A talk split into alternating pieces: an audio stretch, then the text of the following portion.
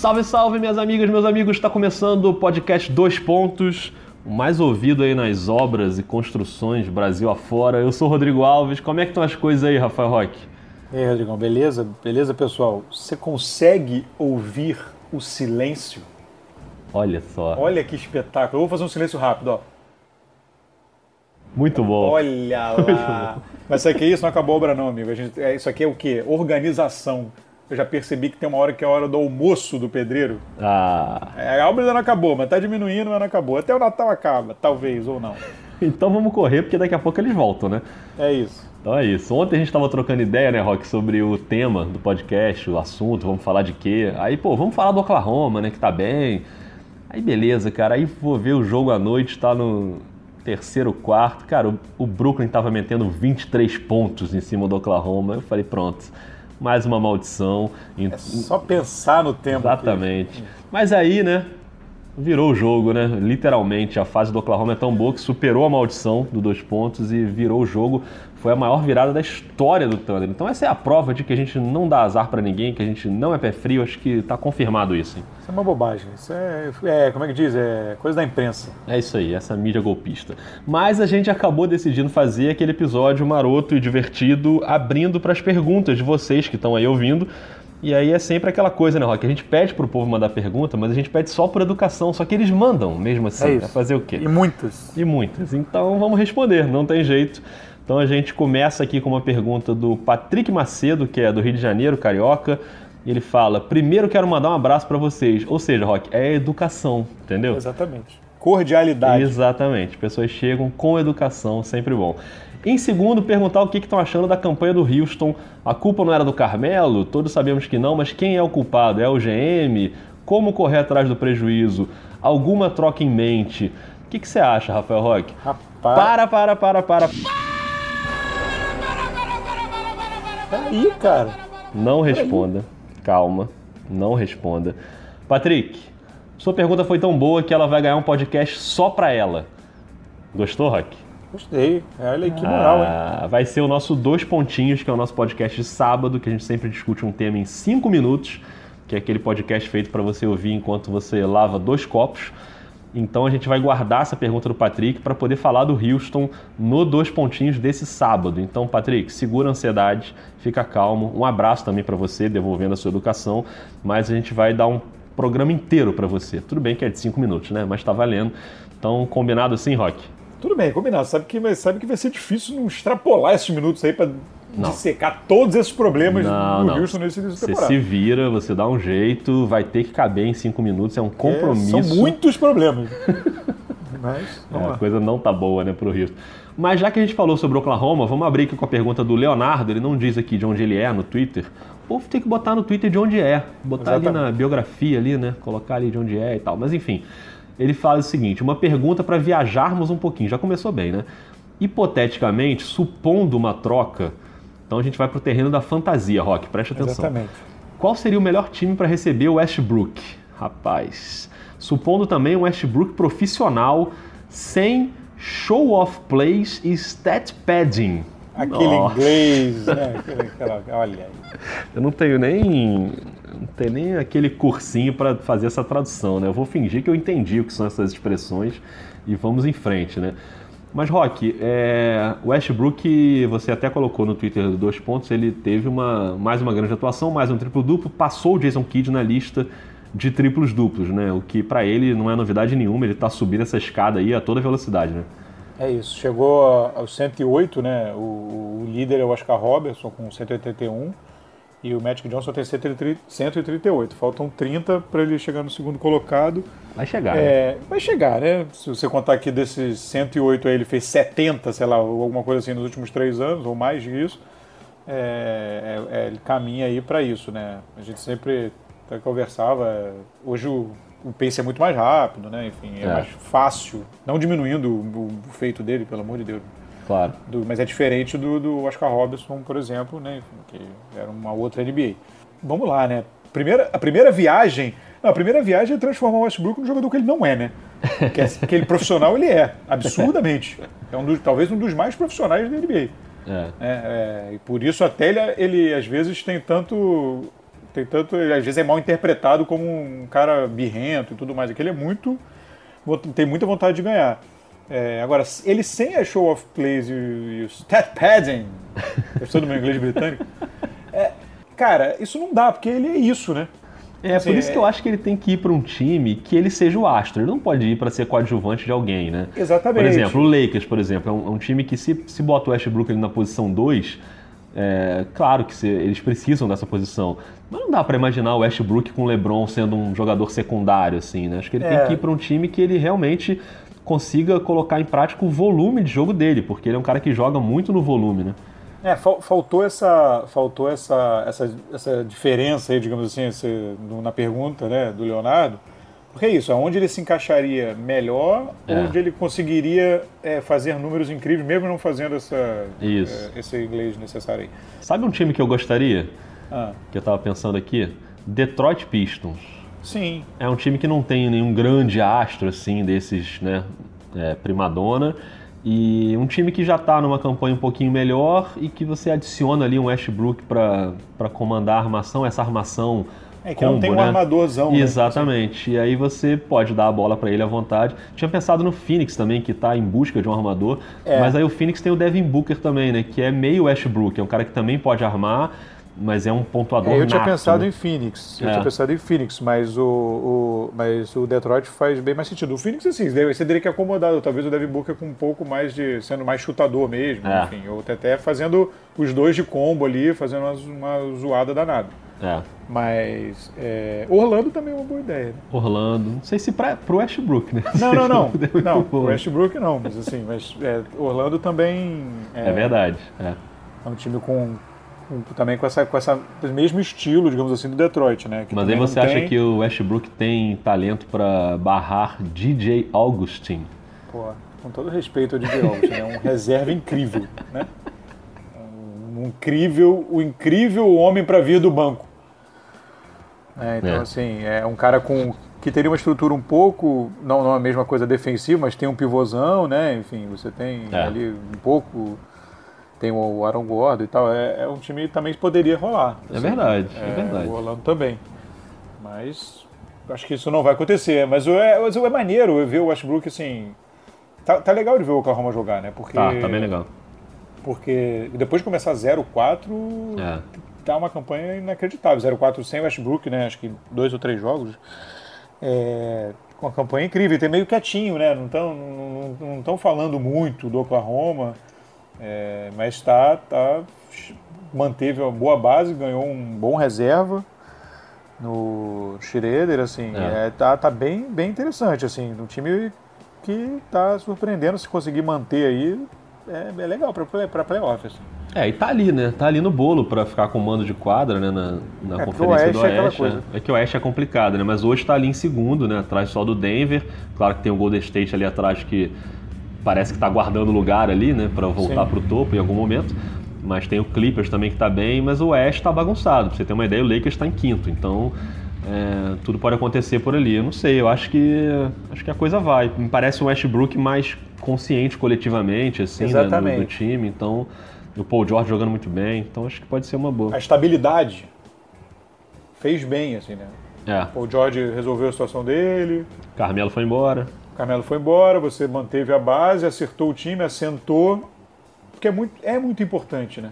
É. E inclusive, enfim, é até um dos temas que a gente vai falar depois, então, no, no, no, no Dois Pontinhos, mas é isso, assim, a continuidade é importante. Assim, e, e, você conseguir assentar, é, tá, agora está colhendo frutos, né? tá conseguindo colher o fruto de tá todo mundo de novo ali, o mesmo time voltando, pouquinho alteração, vai ganhando conjunto, as, é, os jogadores sabem o que eles têm contrato, vão ter, ganham tranquilidade. É, acho que é, é, é o caminho. É verdade. Bom, então cumprimos a nossa função de abrir o podcast falando do Oklahoma, né? Agradecendo aí ao Leonardo que nos permitiu isso com essa pergunta do Westbrook. E era bom mesmo dar uma passada aí pelo Oklahoma. Claro que a partir de agora não garantimos mais nada, né? O Oklahoma vai começar a perder aí desenfreadamente. Só Cinco derrotas seguidas. É, mas enfim, faz parte do show. É, o Café Belgrado, conhece esse podcast, não? Já ouvi falar, cara. Você é, é. o pessoal que, né, o pessoal que tá... faz de coisa direitinho. Eu acho razoável, sim. É, eles mandaram aqui, não sei quem é que faz esse podcast, mas enfim, eles mandaram aqui. O que vocês estão achando dos eslovenos na NBA esse ano? tem um do Miami e um do Dallas, pode escolher um dos dois. É, rapaz, vamos falar então, obviamente, dele, né? O grande destaque, Goran Dragic do Miami é Heat, que é machucado, oito jogos fora, lesão no joelho, então não tem muito o que falar. Então vamos para a próxima pergunta, né? Não? é, essa paixão do, do, do, do, Café Belgrado é muito boa. Eu acho tem até música agora, tá bombando. É, eu recomendo a música. Vão lançar um CD, vai ser interessante. Vai Mas ser é, a, aproveitando o gancho Vamos para a pergunta do Davi Soares, que vai ter a ver com isso. Ele é estudante de direito, torcedor do Boston e do Miami Dolphins. Então não, não sei se ele é torcedor do Goran Dragic no Miami, mas enfim. Ele pergunta: o time do Dallas é para valer ou é só um elefante em cima do poste? Essa expressão eu nunca tinha ouvido, hein? Então, eu, eu fui no Google pesquisar. Eu tinha ouvido na numa... sala, né? Mas é, pois poste... é. Um elefante no poste é uma coisa super inadequada. eu imagino que seja algo nesse sentido, assim. Enfim, é verdade. Ou, tipo, e ele, faz coisa... o, é, ele faz uma outra pergunta sobre o Jazz que a gente já responde, mas sobre o Dallas, Rock, é, você acha que vai ou vai ficar ali naquela briga ali para entrar no playoff? O que, que você acha? Cara, eu acho que o Dallas está no caminho. Assim, acho que o Dallas está no caminho é, de, de voltar a ter um grande time. Assim. O Oeste é aquela coisa, a excelência do Oeste, ou a briga ali, né, a, não sei nem se é excelência exatamente, mas assim, a, a, briga de uma forma tão acirrada que é muito difícil você prever posição. Você tem que, você tem que analisar mais por atuação. É, até porque a cada três dias muda tudo, né? Exatamente. Assim, me parece. Assim, eles estão no caminho certo estão é, melhorando, né? Se você for, se mantiver agora essa pegada aqui, já, já melhora razoavelmente a campanha com relação ao ano passado. É. é. É um caminho. Tem jogadores jovens, né? E uma base que vai se solidificando. E um, e um calor, o Doncic, que é uma coisa realmente espetacular. É, esse ano, eu acho que se beliscar ali uma briga de playoff e tal, já, é, já, é, já é um ganho. Sim. É, a evolução, fora um grande salto de qualidade, que o, o Don't Calouro ele pode acontecer, né? É, mas assim, é difícil. Então, na verdade, é um caminho, uma, uma caminhadinha. É, e está no caminho certo. Assim, tá, tá, o time joga. tá jogando melhor do que o ano passado. É, é. vai, vai evoluindo. É, mas assim, a posição realmente é uma coisa muito difícil. É, eu mantenho aquela minha aposta ali do início da temporada de que vai ficar ali brigando para entrar no playoff e se entrar vai perder na primeira rodada, provavelmente. Né? Acho que esse é o teto aí pro Dallas para esse ano. E acho que ainda vai precisar mexer para os anos seguintes se quiser evoluir. Eu acho que só Sim. o Dontes não vai ser o suficiente para levar o time. Ainda acho meio esquisito, DeAndre Jordan, não, não sou muito adepto de, dessa cultura de jogar com um pivô como ele, acho que ele não está indo tão bem como se esperava. É, é, graças a Deus foi um contrato de um ano, né? Pois é, exatamente. Então, em algum momento vai ter que né, se é. remontar ali de novo. Né? o Dallas está meio preso num limbo que não sabe se evolui para a nova NBA, é, se fica na antiga NBA. É. é. tipo, ele está num limbo estranho ali, que talvez seja até uma questão do Carlisle mesmo, né? É, ele uma dificuldade, NBA, né? exatamente, de uma dificuldade que é um pouco o que está acontecendo, obviamente com um problema de pessoal também, mas o que está acontecendo com o San Antonio, né? Assim, é, são os técnicos mais coroas, digamos assim, com uma certa com dificuldade de adaptar o estilo à NBA, assim. É. Pode, é, e... pode dar certo, mas tá remando contra a maré. E o Dallas tá meio no meio do caminho, né? Ele tá é meio no meio do caminho, que ele tem ali o Wesley Matthews, ele tem o, o até o Barnes que mata a bola também, o Doncic que mata, mas aí ele vai jogar lá dentro, aí, aí enfim, tá meio, tá meio híbrido, tá meio um é. negócio meio estranho. Tá meio esquisito. Foi bom você ter citado o San Antonio, porque não chegou nenhuma pergunta sobre o San Antonio e realmente a coisa tá feia, né? O time tá lá embaixo, então é bom que a gente dê uma pincelada aqui também. Tava até na dúvida se tinha outra pergunta do San Antonio que me fugiu, mas é que o San Antonio é um negócio curiosíssimo, assim. É um troço. Estamos vendo uma crise. Acho que é uma crise. Acho que o pop tá em crise existencial, assim. Então é um é. negócio bem, bem, bem complicado. Ele tá com uma dificuldade bem grande de. de ele tá querendo forçar a barra, né? De, de manter a, a identidade, o que é louvável. Mas está é, tá enfrentando muita dificuldade por questão de pessoal também, né? O DeRozan ano passado estava começando a chutar de três, parou. É verdade. Parou. Ele estava ensaiando virar um chutador confiável Provavelmente, e, e é. quase certamente por orientação do Pop, enfim. É. É, então o, o San Antonio vive uma. Parece que. Parece que realmente chegou aquele momento né, da, da, da ruptura e vamos começar de novo. E E não sei se o Pop tem gás para começar outro processo, não. Acho que ele vai ficar é. na seleção americana. E a outra pergunta do Davi é sobre o Utah. Ele pergunta: o Utah é, pode ser considerado uma das maiores decepções da temporada?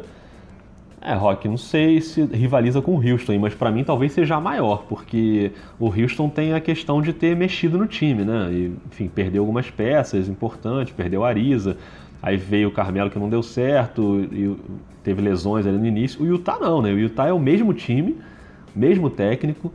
Não é possível que o Ierébico esteja fazendo falta, né? Não é isso. Então, o Queen Snyder já começa a ser cornetado pela torcida. Eu tenho dificuldade de entender se o Utah jogando tão mal e oscilando, às vezes até joga bem, né? Mas, mas não consegue engrenar, né? Então, por isso que a NBA é maravilhosa, né? Porque a gente está falando do Oklahoma, que foi interessante trazer a base de volta e você pegou um bom, um bom, um bom reserva e você trouxe a base de volta, deu tranquilidade para os jogadores e tal, e começa a colher frutos. Mas aí você tem o, Utah que fez a mesma coisa e tá uma draga. Assim, é, é. Fez basicamente a mesma coisa e tá uma draga. Assim, é, o Utah o maior problema, o ataque é um problema, porque o ataque que era médio em eficiência ali, oscilou 14, 15 na temporada passada, é, é, tá lá no final, entre 25 e, e 30, era 26 a última vez que eu chequei. Então, assim, uma queda bruta do ataque, mas o pior é a defesa. Pois é. A defesa foi a melhor da NBA ano passado, chegou a ser a melhor da NBA, não, confesso que não tenho certeza se terminou com a temporada regular com o melhor, mas chegou a ser melhor da NBA. E agora é 14, 15. Então, assim, com o mesmo material humano, né? É, então, assim, e, e, você tem. E não foi uma queda grande do Gobert, por exemplo, que seria o é. âncora da defesa. Não foi uma queda grande deles, assim. Eu acho que pode ter a ver com a mudança de regra. A defesa de Utah era muito agressiva pode ser que a questão lá do, da liberdade de movimento possa ter criado uma dificuldade dos jogadores se adaptarem a uma marcação. Pode ser, mas assim, caiu muito a defesa. Né? Então é, você, tem, você tem esse problema grave que, que o time não vai para frente. E aí tá, tá nessa, nessa situação complicada. É uma situação bem difícil mesmo que o Snyder resolvesse. Realmente está difícil de explicar. O Regis Fontes, de Belo Horizonte, que diz aqui no Twitter que é um apaixonado por teologia, e apropriadamente ele faz uma pergunta sobre um time que vai precisar de fé, que é o Chicago Bulls. Ele pergunta se o assistente técnico, depois dessa troca de técnico, né, a demissão do Fred Hoiberg, se o assistente é a resposta que sempre esteve ali. Rock, eu até fiz um jogo no Sport TV do Chicago, né, contra o Indiana. É, foi o primeiro jogo depois da demissão. Claro que ainda é muito cedo para falar sobre o trabalho do Jim Boylan, né, que é o assistente que assumiu o time. Agora, eu não sei o que você acha, Rock. Eu acho, eu acho injusto com o Royberg. O cara, desde que chegou nesses últimos anos, não teve paz em nenhum momento, um monte de lesão, elenco ruim, umas trocas esquisitas. Aí tem a, o momento dos veteranos, quando chega do Wayne Wade, Rajon Rondo. Aí tem o Jimmy Butler saindo. E para mim o principal ponto, cara, o Laurie Markkanen acabou de voltar ele não estava jogando, ele é o principal jogador do time. Ele ficou 20, os 23 primeiros jogos, ele não, não tava.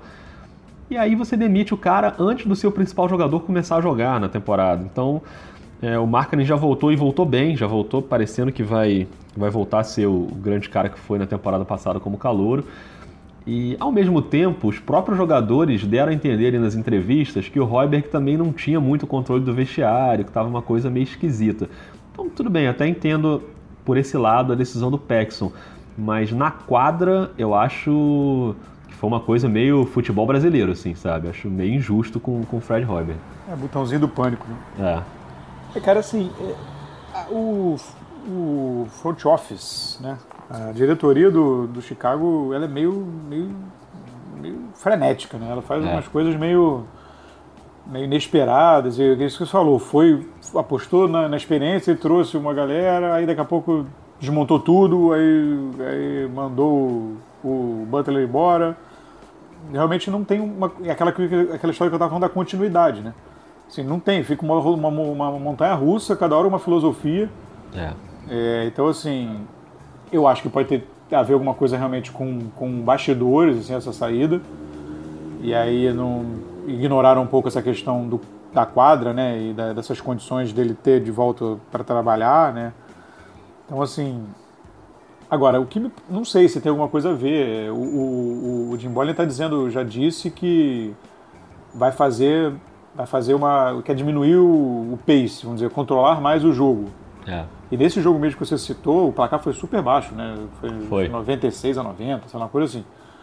É, então, assim, ele tá uma coisa meio moda antiga. Não à toa, né? Tipo, coincidência, ele trabalhou, no- ele foi assistente nos Pacers e nos, e no, e no Spurs. né? É. Então foi assistente do Pop. É, então assim, ele não sei se é uma questão de filosofia da, da diretoria de querer mudar um pouco o estilo de jogo do time e aí botar ele lá para ver qual é. Mas eu não sei se, se vai funcionar. Eu acho que precisa, precisa encontrar primeiro um rumo na franquia. Se eles estão, eu acho que o Chicago está muito perdido. Vai e volta de filosofia toda hora. E eu acho um risco desperdiçar um cara como o Markkanen, né? Porque você Sim. tem claramente um talento na mão e você tem que reconstruir o time ali em volta dele. Você tem umas outras peças que são boas, o Zach Lavine tá jogando bem, o Chris Dunn tava machucado também, É, vai ainda, voltar ainda agora pra voltar, É, mas... ainda tem isso, ainda vai voltar também. É. né? Então, assim, você tem um núcleo ali que dá pra fazer uma graça, né? Não confio em Jabari Parker, continuo implicando Ah, esse com esse contrato, jogador. por exemplo, é um contrato é, um inacreditável. absurdo, um absurdo. Por mais que as player, é. ah, o time option, sei lá que tem o play option, não sei o que, mas Sim, assim, é inacreditável esse contrato. Mas enfim, o Markkanen certamente vai ser um cara grande, né? Rock, o Júnior, falei errado não, é Júnior mesmo com X. Júnior? Ele pergunta, O short. Ele fala que o Cavs é o time a ser batido no leste, todos sabem. Mas e o time a ser surrado? Hawks ou Suns? E aí na outra conferência, né? Quem é o pior? E aí, Rock, desses dois times aí, Atlanta e Phoenix, qual é, qual é o time que você bota aí no seu League Pass uma da manhã pra ficar assistindo? O detalhe é que o Kevin ser batido, não. O Kevin é o que todo mundo quer bater, né? É exatamente. É aquela coisa. Todo mundo quer dar aquela carimbada. Cara, então, cara, difícil isso, né? Porque assim, o Phoenix, em teoria, ele deveria ter um- bom, um bom, um bom núcleo, né? É, O, o Phoenix draftou entre as cinco primeiras escolhas nos últimos três drafts. é mas não foi, né? Se a gente voltar um pouco mais, são quatro, cinco, aí, aí, aí, aí draftou o Dragon Bender. É. Aí, tipo, você fica. é, Alex Lane, né? Essas, Pois coisas, é. né? entre os cinco. Assim, era pra ter um bom núcleo. É, na verdade, o melhor desses caras todos aí foi o, o Devin Booker, que foi 13 terceiro. É, esse foi, é nem bom. foi no né? alto. Pois é, assim, ele deveria ter um núcleo legal. Né? O Atlanta parece mais organizado para começar a crescer. Agora o Phoenix voltou com a filosofia de, de, de veterano, aí trouxe o Ariza, aí, o, aí trocou, pegou o Ryan Anderson. Tudo bem que foi para se livrar do, do contrato do Brandon Knight, mas assim, umas coisas meio doidas, assim, né? Fica uma. Eu, não- eu gosto muito do Tyron Prince no Atlanta, acho ele Também. muito bom, do John Collins. Acho que tem um, um, um núcleo interessante, assim. Eu acho o, o Phoenix mais confuso. Ah, ah, Claro que pode clicar a qualquer momento e encaixar. Mas eu acho ah, o planejamento do Phoenix como elenco mais confuso nesse momento do que o do Atlanta.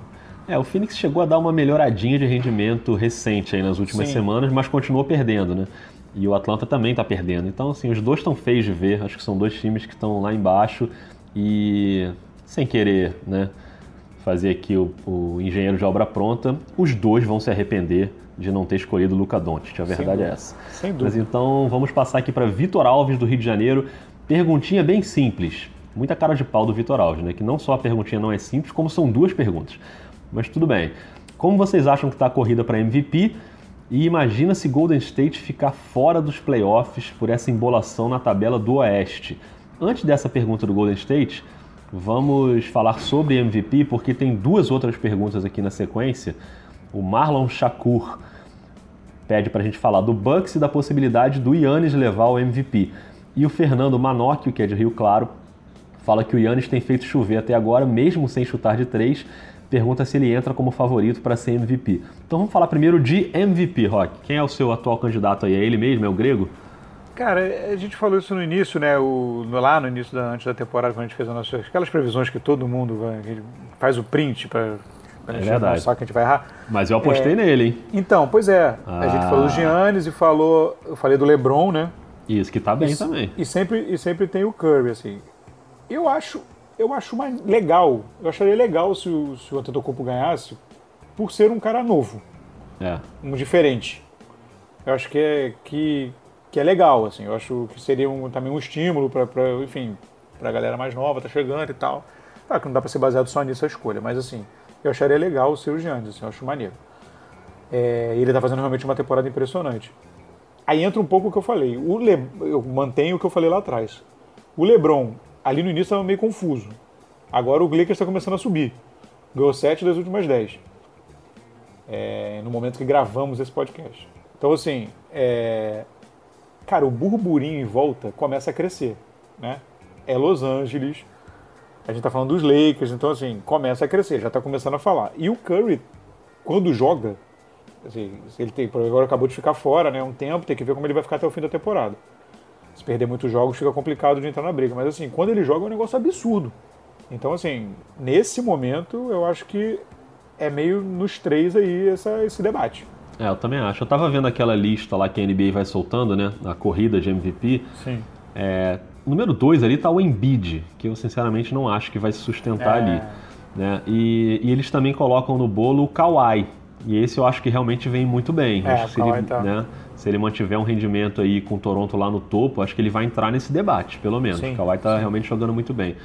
É, esses dois que a gente citou, o LeBron e o, e o Antetokounmpo, estão realmente muito acima. E é curioso isso, né? O Antetokounmpo realmente não é um chutador, ele não arremessa, mas a o que ele faz é brincadeira, né? A enterrada que ele deu ontem na cabeça do Blake Griffin é inacreditável, né? como Sim. se o Blake Griffin fosse um colegial.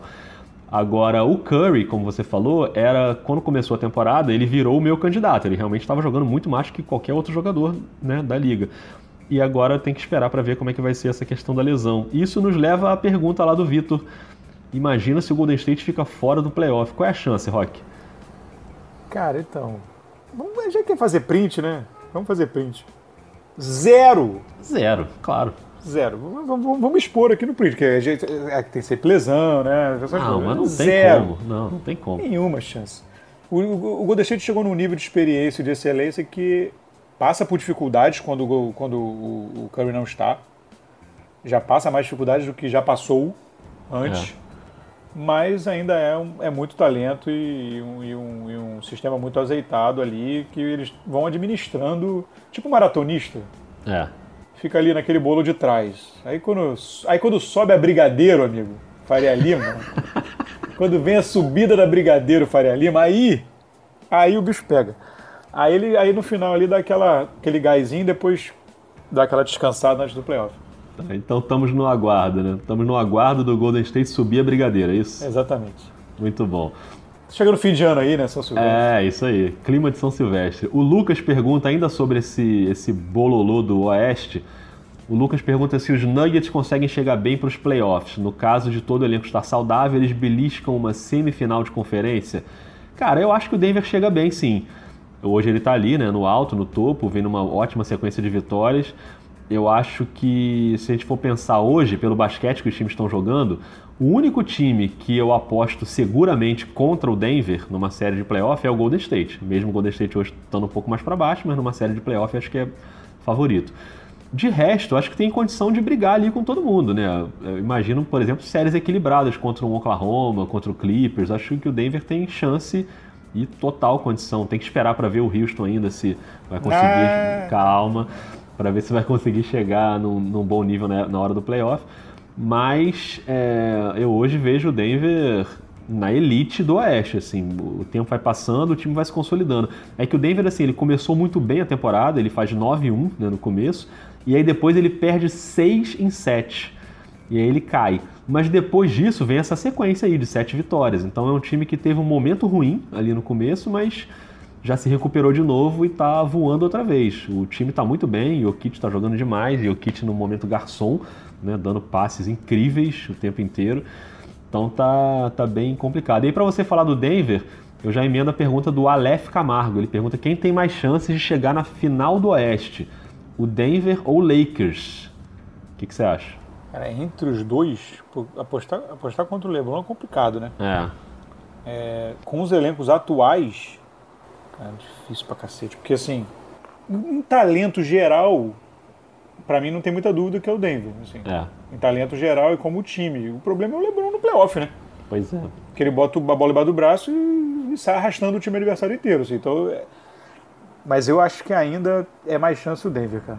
Também acho. Eu acho que o Denver ainda tem mais chance, assim, olhando de forma geral, né? Porque aqui é, é só, é só um chute. É, o Lakers, mesmo na, nessa boa sequência que vem tendo, ainda não me passa total confiança como o Denver é, tem passado. Volta, é porque em volta são muitos é, buracos. São é. muitos buracos em volta. É. Mas aí, assim, Rock, para preencher um desses buracos, tem a pergunta do Pedro Henrique. O que vocês acham desse rumor do Anthony Davis no Lakers? E se acontecesse, o que, que poderia esperar do Lakers já nessa temporada? Aí mudaria isso, o negócio, né? Isso não é preencher um buraco, né? Comendo.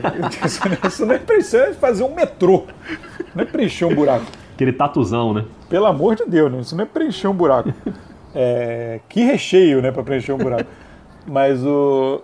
Cara, então. É... Não, o Anthony Davis muda o patamar de qualquer time. Claro. Qualquer time da NBA. Agora, a gente estava tendo essa conversa ontem. É, tem um papo, né? O, a entrevista que o Duran deu é, é. recentemente no Bleacher Report é, levantou uma bola interessante de que as grandes estrelas da NBA podem estar se questionando o tamanho do fardo que é jogar ao lado do LeBron e o quanto é possível uma adaptação de jogo jogar ao lado do LeBron. Né?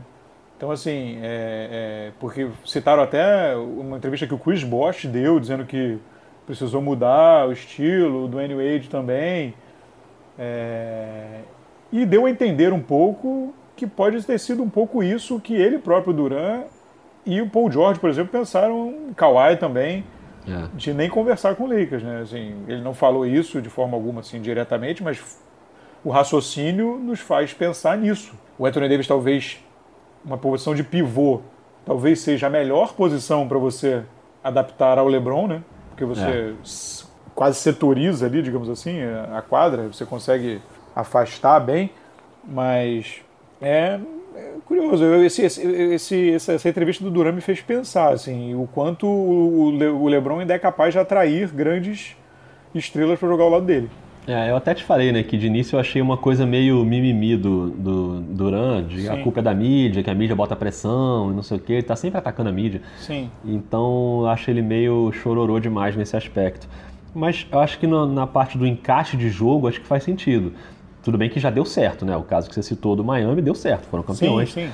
Mas realmente não é, não é simples assim. É um encaixe complicado e a pressão é grande, ainda mais em Los Angeles, né? Sim. Que ali é, os olhos estão todos voltados para ali e realmente é meio complicado. Mas eu não sei. Eu ainda acho que o Lakers consegue, pelo menos, se não for um Kevin Durant, um Anthony Davis, pelo menos na próxima temporada adicionar ali um Clay Thompson, que é um que não está na primeiríssima prateleira de astros, mas é um baita jogador, né? Então, exatamente. É. Então acho que o encaixe seria mais tranquilo. Assim. É, você cerca o LeBron com Clay Thompson, sei lá, só falando de, de, de agentes livres, sei lá, um Clay Thompson e um Mirotic, por exemplo. É, isso. Que não são, né, caras que vão arrumar encrenca ali, sei lá. Você já cerca com dois caras desse, já, pô, já dá um, já dá um com os, com os, os garotos lá, assim, já dá um salto absurdo, né?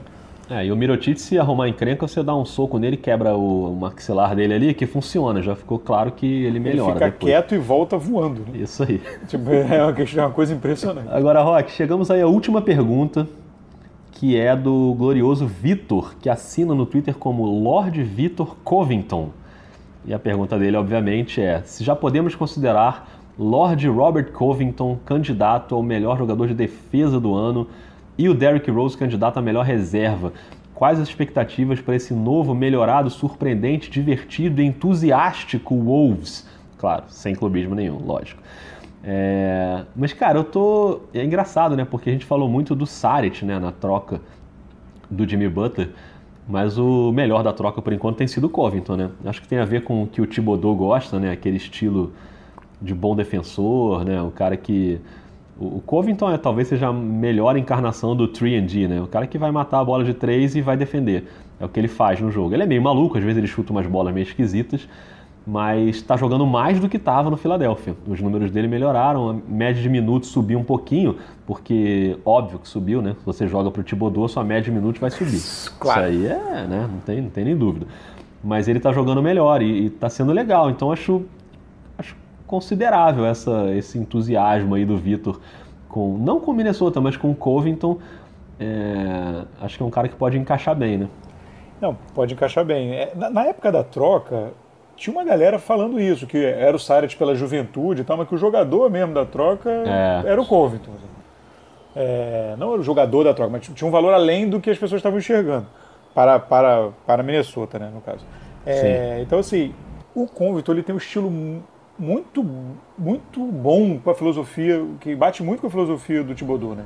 É. Se você for parar, ele, tem, ele, é, ele é rápido, ele fecha as linhas de passe muito bem, porque ele tem uns braços enormes.